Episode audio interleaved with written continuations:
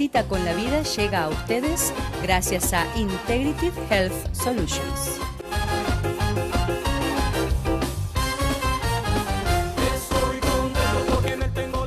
Hola y bienvenidos a una nueva edición de Una cita con la vida. Y quiero aprovechar para reflexionar acerca de la necesidad que tenemos de mirar más allá, más allá de nosotros. Estamos muy acostumbrados a vivir de lo inmediato y vivir al corto plazo, pero necesitamos vivir y dejar algo para las próximas generaciones. Voy a hablar específicamente de ofrecimientos, de préstamos y de donaciones que ayudaron para que la obra de Dios avance y se pudiera realizar. En momento nos llegó con ofrendas que dejan legado.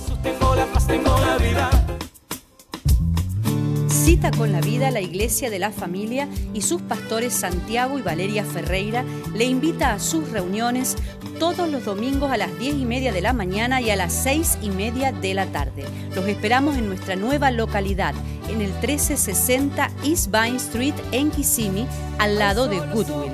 Para más información llame al 407-494-2482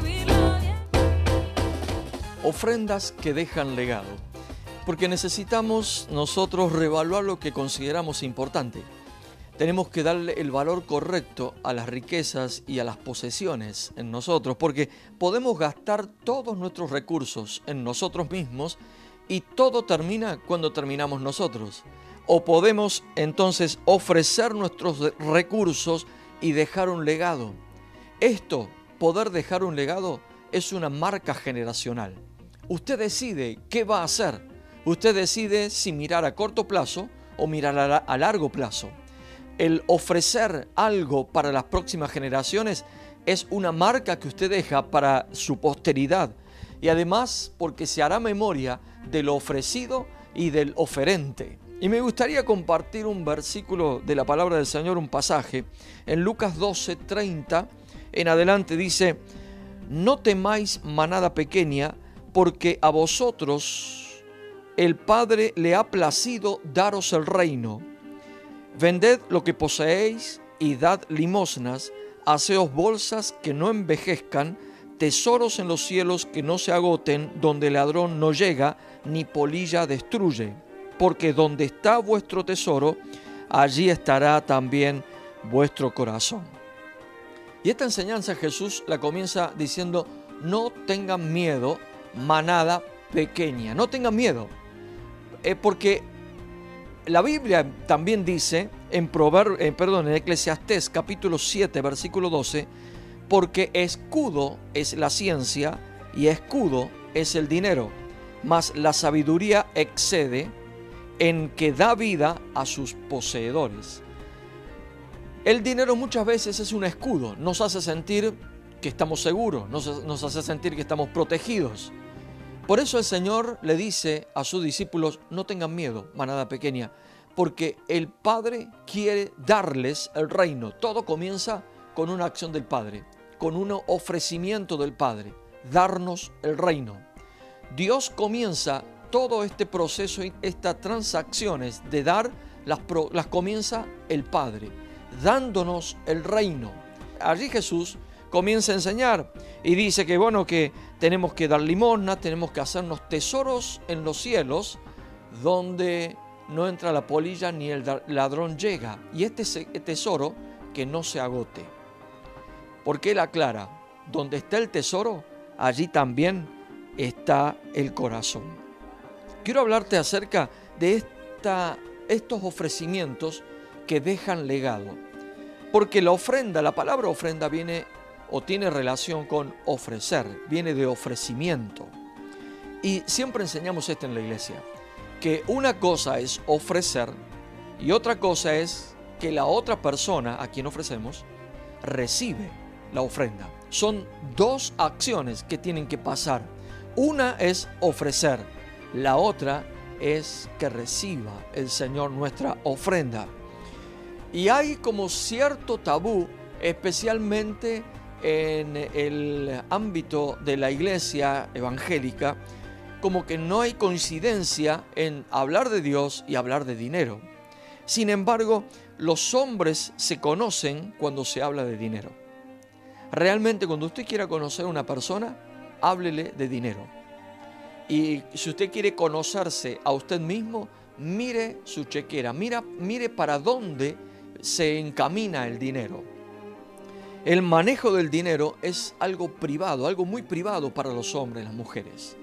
Por eso cada vez que se habla de dinero incomoda, porque se habla de algo privado. Pero Jesús nunca se privó de hablar algo tan importante para nosotros, porque Él mismo dijo en Lucas 12, 15, mirad y guardaos de toda avaricia, porque la vida del hombre no consiste en la abundancia de los bienes que posee. La vida no consiste en la abundancia de los bienes que posee.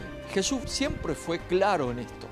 Y si queremos tener para nuestras generaciones futuras un legado para ofrecer, tenemos que estar dispuestos a darle el valor correcto a las posesiones y a los bienes.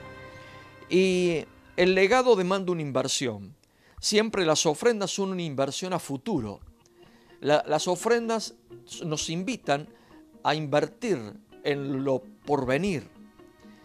En el primer libro de Crónicas, capítulo 29, versículo 14, dice el rey David, porque ¿quién soy yo y quién es mi pueblo para que pudiésemos ofrecer voluntariamente cosas semejantes? Pues todo es tuyo y de lo recibido de tu mano te damos. David comprendía la magnitud de la obra en que él era protagonista y también comprendía de la magnitud de la ofrenda que él y el pueblo estaban dando, porque era una ofrenda que tenía un alcance más allá de su existencia lo trascendía, porque la ofrenda, cuando la damos a Dios, nos trasciende la vida, va más allá de lo que nosotros podemos vivir. Por eso es importante que podamos ofrecer cosas que puedan dejar un legado para las próximas generaciones.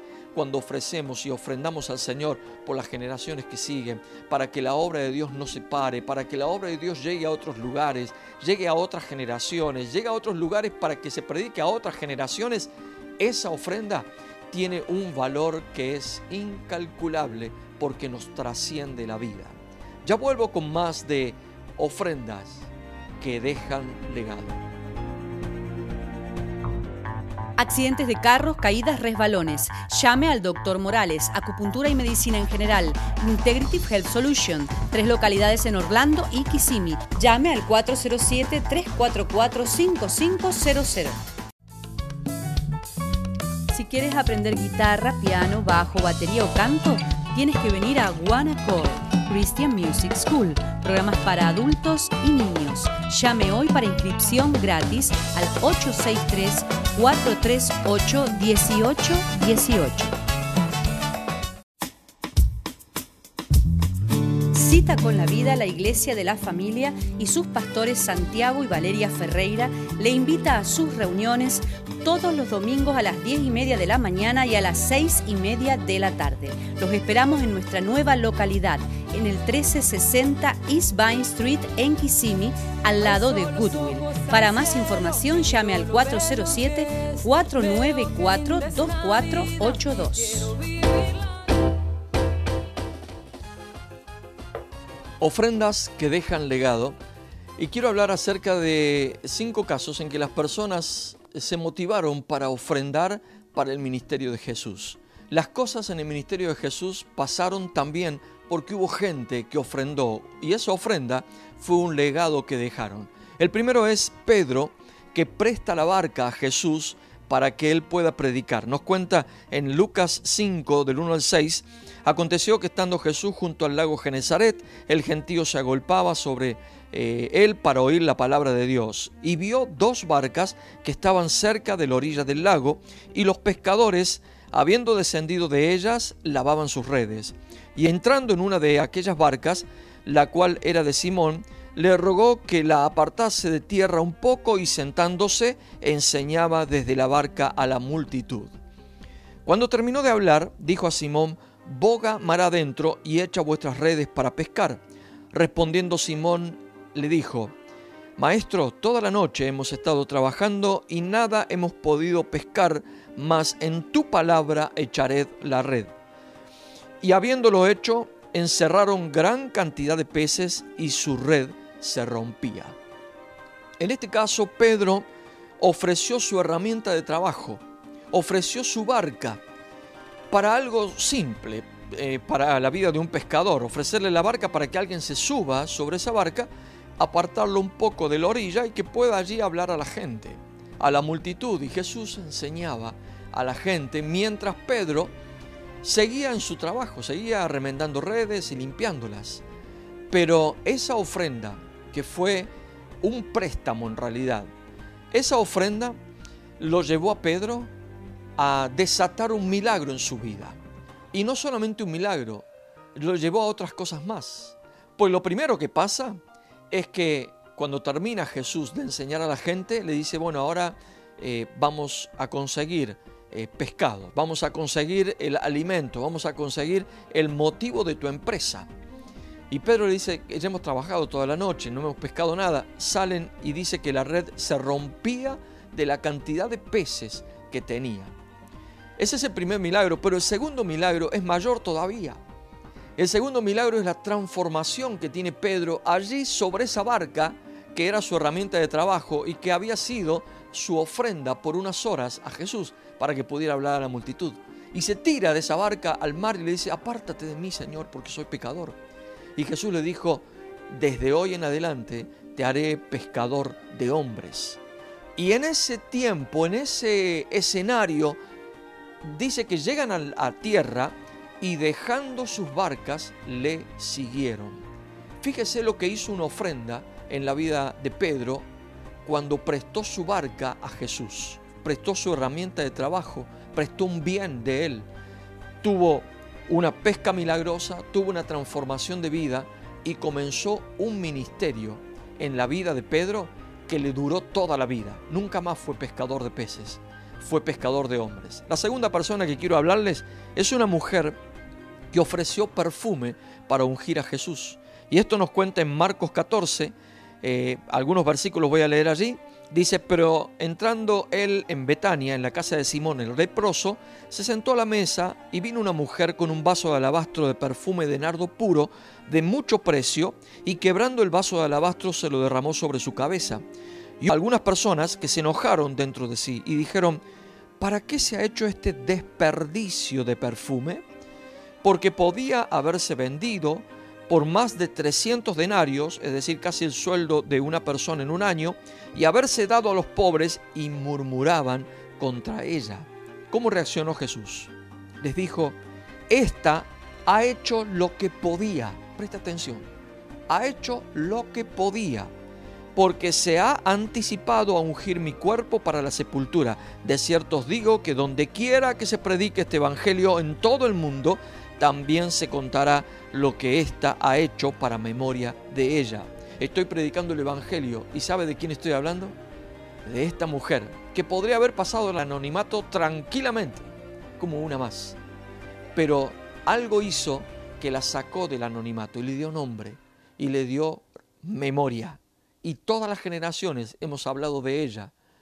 ¿Por qué? Porque ofreció algo de mucho precio, un perfume, la ofrenda se anticipa a la bendición. ¿Por qué? Porque se anticipó con su ofrenda a la sepultura de Jesús. Recuerdan ustedes que el día que Jesús resucitó, el domingo, domingo de gloria que le llamamos, el domingo de resurrección, el primer día de la semana cuando Jesús resucita, fueron mujeres hasta el sepulcro para ungir al Señor, pero el Señor ya no estaba. Llegaron tarde. Esas mujeres llegaron tarde. La única que pudo ungir a Jesús para la sepultura fue esta mujer que ofreció algo, una ofrenda que se anticipó. Usted con su ofrenda, usted con sus bienes puede anticiparse a las bendiciones futuras para usted y para sus generaciones futuras. Tercer caso, un hombre que prestó un pollino a Jesús. Esto fue casi una semana antes de que Jesús fuese ofrecido en la cruz. Marcos 11 del 4 en adelante. Fueron y hallaron el pollino atado afuera a la puerta en el recodo del camino y lo desataron. Y unos de los que estaban allí le dijeron, ¿qué hacen desatando el pollino? Entonces ellos le dijeron, como Jesús les había mandado, y los dejaron. Y trajeron el pollino a Jesús y echaron sobre él sus mantos y se sentó sobre él. Un hombre, un hombre que también podría haber pasado al anonimato, pero él no negó a su animal. El préstamo, la ofrenda, era ese animal, por un rato. Pero el hecho de poder ofrendar, ofrecer ese animal para que lo use Jesús, su ofrenda hizo caminar la obra de Dios. ¿Y cuál fue el resultado? El resultado fue que sus bienes fueron instrumentos para el cumplimiento de una antigua profecía. He aquí, ahí viene tu rey montado sobre un pollino, hijo de animal de carga. Un hombre que no negó su animal, que puso sus bienes al servicio de la obra de Dios y la obra de Dios caminó sobre él. No negó sus bienes, ofreció y hizo cumplir una profecía sobre el Mesías, sobre la vida de Jesús. Cuarta persona, un hombre presta su casa para Jesús para que celebre la Pascua. Y nos cuenta en Mateo 26, 17 al 19, el primer día de la fiesta de los panes sin levadura vinieron los discípulos de Jesús y le dijeron, ¿dónde quieres que preparemos para que comas la Pascua? Y él le dijo, id a la ciudad a cierto hombre y decidle, el maestro dice, mi tiempo está cerca, en tu casa celebraré la Pascua con mis discípulos. Y los discípulos hicieron como Jesús les mandó y prepararon la Pascua. Un hombre que podría haber reservado su casa para una celebración íntima y familiar, la celebración de la Pascua. Sin embargo, él ofreció su casa para que Jesús y sus discípulos pudiesen celebrar allí la Pascua. Un hombre que puso sus bienes para cumplir un deseo de Jesús. ¿Por qué digo esto?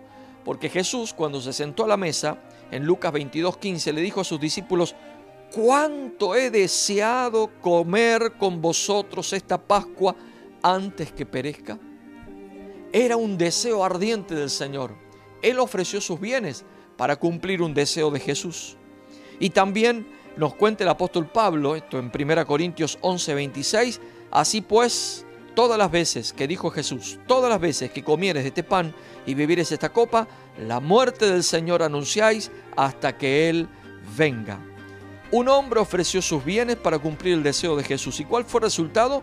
Su casa fue escenario de la inauguración de la Cena del Señor. Y miles de generaciones celebran lo que pasó en esa casa y lo harán hasta el día en que el Señor venga. Un hombre que no negó su casa para que Jesús pudiese celebrar la Pascua. Quinto caso, José de Arimatea ofreció su sepulcro nuevo para sepultar a Jesús. Mateo 27, 57 al 60, dice, cuando llegó la noche vino un hombre rico de Arimatea llamado José, que también había sido discípulo de Jesús. Este fue a Pilato y pidió el cuerpo de Jesús. Entonces Pilato mandó que le diesen el cuerpo. Y tomando José el cuerpo, lo envolvió en una sábana limpia y lo puso en su sepulcro nuevo, que había labrado en la peña. Y después de hacer rodar una gran piedra a la entrada del sepulcro, se fue un hombre, José de Arimatea, un hombre previsor, que había hecho labrar su sepulcro en la peña. Es decir, había hecho eh, no solamente una excavación, sino que lo había hecho labrar. Tenía forma, tenía arte. El sepulcro era un sepulcro a estrenar, nuevo. No había allí sido el lugar de entierro de ninguna otra persona. Estaba nuevo. Y José de Arimatea, hombre previsor, lo estaba preservando para él y su familia. Pero no escatimó ofrecerlo para que fuese sepultado Jesús. Lo envolvió en una sábana limpia y lo puso, lo puso allí. ¿Cuál fue el resultado de esta ofrenda? Su ofrenda fue escenario del hecho más poderoso de la historia, la resurrección de Jesucristo. Mire cuántas personas hicieron posible la obra de Jesús, el ministerio de Jesús aquí en la tierra. Usted hoy también puede reservarse todos sus recursos para usted mismo y todo terminará con usted. o puede ofrecerlos para la obra de Dios y puede generar un legado para las próximas generaciones. Ya vuelvo con más porque ahora sí vengo con la mayor ofrenda de todas en eh, ofrendas que gestan legado. Accidentes de carros, caídas, resbalones. Llame al doctor Morales, acupuntura y medicina en general. Integrative Health Solution. Tres localidades en Orlando y Kissimmee. Llame al 407-344-5500. Si quieres aprender guitarra, piano, bajo, batería o canto, tienes que venir a One Christian Music School, programas para adultos y niños. Llame hoy para inscripción gratis al 863-438-1818. Cita con la vida la Iglesia de la Familia y sus pastores Santiago y Valeria Ferreira le invita a sus reuniones todos los domingos a las 10 y media de la mañana y a las 6 y media de la tarde. Los esperamos en nuestra nueva localidad, en el 1360 East Vine Street en Kissimmee, al lado de Goodwill. Para más información llame al 407-494-2482. Estamos en ofrendas que dejan legado porque hay que dar para que las cosas sucedan. Hay que ofrecer lo que uno tiene para que las cosas sucedan, ya sea bienes, ya sea eh, habilidades, ya sea tiempo, pero hay que dar para que las cosas sucedan. Así como hemos visto los casos anteriores que ayudaron a que el ministerio de Jesús pudiera desarrollarse, pudiera completarse, pudiera tener todas las cosas necesarias para, para un ministerio como el que tuvo él, entonces es necesario que aprendamos a dar para dejar un legado a las próximas generaciones, porque lo que se retiene se termina pudriendo. Hay un dicho que dice agua que se estanca, se echa a perder. El dinero pasa lo mismo. El dinero cuando se retiene, cuando se encajona, cuando se acopia en un lugar, comienza a podrirse. Comienza a podrir al dueño también. Así que es necesario hacerlo circular, ofrecerlo al Señor, el Señor multiplica, el Señor deja bendición a los que pueden ofrendar de todo corazón. Saben que al dar se gesta vida y se gesta libertad. El versículo más conocido de la Biblia, Juan 3:16, dice, porque de tal manera amó Dios al mundo, que ha dado a su Hijo unigénito, para que todo aquel que en Él cree no se pierda, mas tenga vida eterna. El amor de Dios lo llevó a dar. El primero que ofreció es Dios. El primero que puso sobre la mesa una ofrenda es Dios. Y no puso cualquier ofrenda, puso las más valiosas de todas las ofrendas. Puso a su único Hijo, a Jesús. Lo puso para que todo aquel que en Él cree no se pierda, mas tenga vida eterna. En el libro de Hebreos capítulo 10, versículo 12, nos dice, pero Cristo, habiendo ofrecido una vez y para siempre un solo sacrificio por los pecados, se ha sentado a la diestra de Dios. Porque toda ofrenda tiene resultado. Toda ofrenda tiene una consecuencia. Él se ofreció voluntariamente frente a la cruz y dice que se sentó en el trono más grande de todos los tronos. Hoy Cristo Jesús sigue siendo la ofrenda más valiosa y mejor para el hombre. Y esa ofrenda, Dios dando su Hijo, hoy quiere dártela a ti también. Quiere darte al Hijo en tu vida. Quiere que el Hijo comience a gobernar en tu vida. Hoy le puedes decir a Jesús, acepto esa ofrenda. Así como lo dije al principio, la ofrenda consta de dos partes. Una es ofrecer, la otra es recibir. En este caso también, Dios ofreció a su Hijo, ha dado a su Hijo unigénito. Pero ahora tú tienes que aceptar esta ofrenda, tú tienes que recibir esta ofrenda, tú tienes que decirle a Jesús, ven a mi corazón a gobernar mi vida yo te ofrezco todos los días de aquí en adelante. Quiero que me limpies, me arrepiento de mis pecados. Ora conmigo al Señor y dile estas palabras. Padre, en el nombre de Jesús, en este día yo te doy gracias por la mayor ofrenda que hemos recibido a tu Hijo unigénito, a Jesús. Y en el día de hoy yo también acepto esa ofrenda, la recibo en mi corazón. Entiendo que esa ofrenda me da vida eterna. Por eso me arrepiento de mis pecados y te invito, Jesús, a que vengas a vivir a mi corazón y te hagas dueño de mi vida. Indícame qué hacer. Lávame con tu sangre, perdona mis pecados. Te lo pido en el nombre precioso de Jesús. Amén y amén. Qué hermosa ofrenda y qué legado tuvo esa ofrenda. Ofrendas que hacen legado es una invitación para ti también, para ofrecer tus bienes, tus habilidades, tu tiempo, tu generosidad, ofrecerla para qué? Para dejar un legado a las próximas generaciones en la obra de Dios. Dios te bendiga y nos volvemos a encontrar en una nueva edición de Una cita con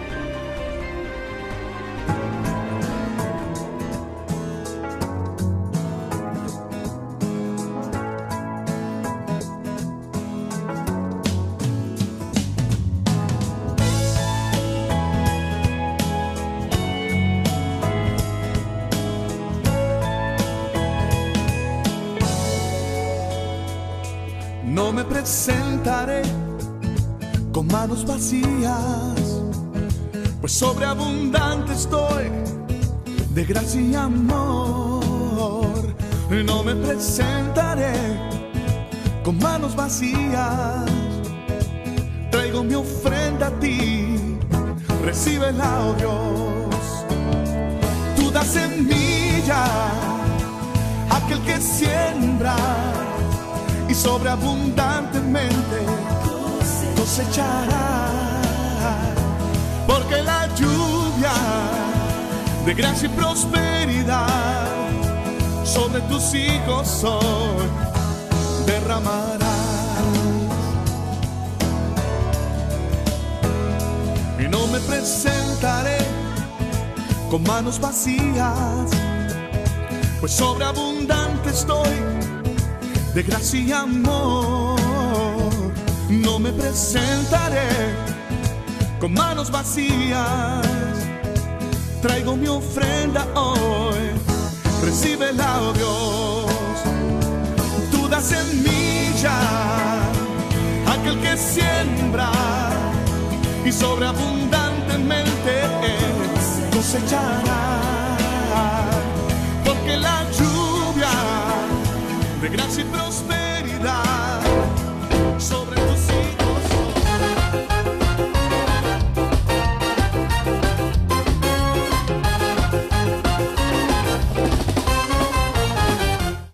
cita con la vida llegó a ustedes gracias a Integrative Health Solutions.